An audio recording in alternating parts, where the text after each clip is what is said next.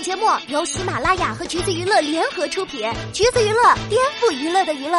Hello，大家好，欢迎收听橘子新鲜报，我是橘子君钓儿。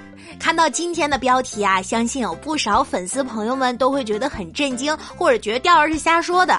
但是呢，这个事儿其实还是要从一根油条说起。二十一号那天，两个星期没发微博的鹿晗突然晒了一盘油条，评论里一如既往的捧场。哥，你做的吗？想吃哎！于是平静的一天就这么过去了。直到第二天，有人发现关晓彤的爸爸也晒了同款。关爸爸做法写的非常详细，本意呢就是想分享一下油条的做法。没想到有些网友的联想能力过于出众，纷纷在评论区提问：这是和鹿晗一起做的吗？这是女儿女婿一起住的节奏？其实呢，最近是全民做油条，就跟前两天全民做蛋糕一样。那你不能说所有晒蛋糕的人都是两口子吧？第二也是够无聊的了，才会看了好久大家对比的油条，形状确实是挺像的，但是装他们的盘子不一样啊。不过呢，前后脚晒图，一个有钱买不到，一个在自己家做的，出自同一锅，倒也不是没可能。这个时候，女方爸爸的微博底下就已经有一些讨论出现了，说以后可不可以不要发这种容易引人遐想的微博啦？也有替关爸鸣不平的。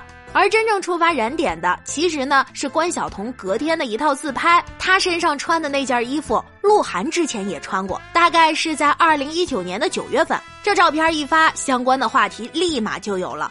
关晓彤穿鹿晗同款衣服，直直的冲上了热搜。也不管鹿晗那张照片是不是在五个月之前发的，反正呢，现在双方的粉丝都表示很委屈。男方觉得特殊时期何必占用公共资源，女方觉得晒个自拍而已，凭什么被骂？而钓儿只剩下一脸震惊。作为一个已经过了震惊期的高贵路人，钓儿只有一句话想讲：这俩人谈恋爱也太难了点吧？有点风吹草动都得往热搜上冲。粉丝们掐架更是不在话下了。距离鹿晗关晓彤公布恋情已经过去了两年多，老实讲，不能接受的那批粉丝应该也已经走的差不多了。但是他俩但凡出点相关新闻，评论里依然会吵个不休。第二偷偷说一句，大家别打我哈！你说人家光明正大的谈个恋爱，穿同款好像也没啥吧？说句公道话，已经很久没在娱乐圈里见到如此低调且稳定的一段恋情了。主要是稳定啊，甚至当事人还是两位流量艺人。自从公开之后，鹿晗和关晓彤明面的刻意秀恩爱并不多，但是糖真是没少发。承认恋情的第一年，俩人发糖基本都是靠被扒或者被拍，比如疑似在同一房车给朋友的电影应援，女方国外出差期间和男方聊视频，倒是一起上过一次公开活动，座位还是一前一后。不过也不得不说，圈内恋爱确实是不好谈。当然了，台上是隔壁桌同事，私下里还是热恋的小情侣，比如一起外出吃个烤肉啊，唱个 K 啊，路人偶遇也毫不避讳，合照什么的都 OK。当时讨论比较多的还是两人在关晓彤家门口的那段互动，在等待司机的过程中，第儿看到了现实版的甜蜜暴击，而俩人正儿八经的第一次公开同框，其实是参加一个游戏直播，有眼神有互动的那种哦。其余的时间还是都是以同款出镜为主，粉丝们也是乐此不疲的扒着同款，感觉就像扒一对地下情侣的日常一样。不过恋爱期间呢，这对情侣彼此的生日祝福倒是从没落下过。四二零和九幺七大概是他们一年里唯一可以正大光明的发对方照片的日子了，而且还是带回复的那种。哦，对了，之前有一次跑男聚会，关晓彤也是出现在了合影里面，感觉他已经自然而然的融入了鹿晗的朋友圈。其他时间呢，基本上就是靠路人偶遇来确定这俩人还在谈着了。二零一九年算是两个人关系更加稳定的一年。得出这个结论，其实也是通过他们的身边人，因为发现大家好像可以拿这个事儿开玩笑了。关晓彤参加节目，马薇薇谈到理想型，她说都摆在那儿了。现场导演调侃她以貌取人，她的表情还是挺微妙的。大张伟被问到谁是音乐界的三大鬼才，他当着关晓彤的面 Q 到了鹿晗，而最逗的是，两人一起参加电影节活动，吴磊站在他俩中间那个尴尬的样子，简直不要太好笑了。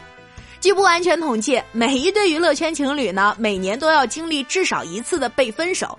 像鹿晗、关晓彤这种一开始就阻力比较大的，那更是得经历好几次了。有一次网上传得沸沸扬扬，传到我们都快相信了。结果呢，隔天就出现了俩人前后脚出现在高铁站的新闻。油条也好，同款也罢，仿佛都是在提醒大家俩人还好着呢。不说别的，至少关爸爸就很满意女儿的男朋友。两个人的合影里，关爸爸的笑容也是发自内心的。娱乐圈的小情侣嘛，除了要经历被分手，还要经历被结婚，他俩当然也跑不了了。分手造谣不成，结婚的爆料就比比皆是了。也不知道是谁放的风哈，每次都是说的有鼻子有眼儿，最后还不是都被打脸了。说他俩感情稳定，吊儿相信，但是结婚似乎还有点早。关晓彤大学都没毕业呢，今年也只有二十三岁。鹿晗夏天的时候似乎还要开三巡演唱会，再怎么着急也不至于今年结婚吧？很明显啦，稍微有点人气的艺人公布恋情之后怎么秀恩爱不会被吐槽呢？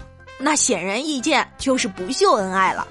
其实鹿晗也是摸着石头过河，他当初公布时应该也没想好公开之后的恋爱到底该怎么谈。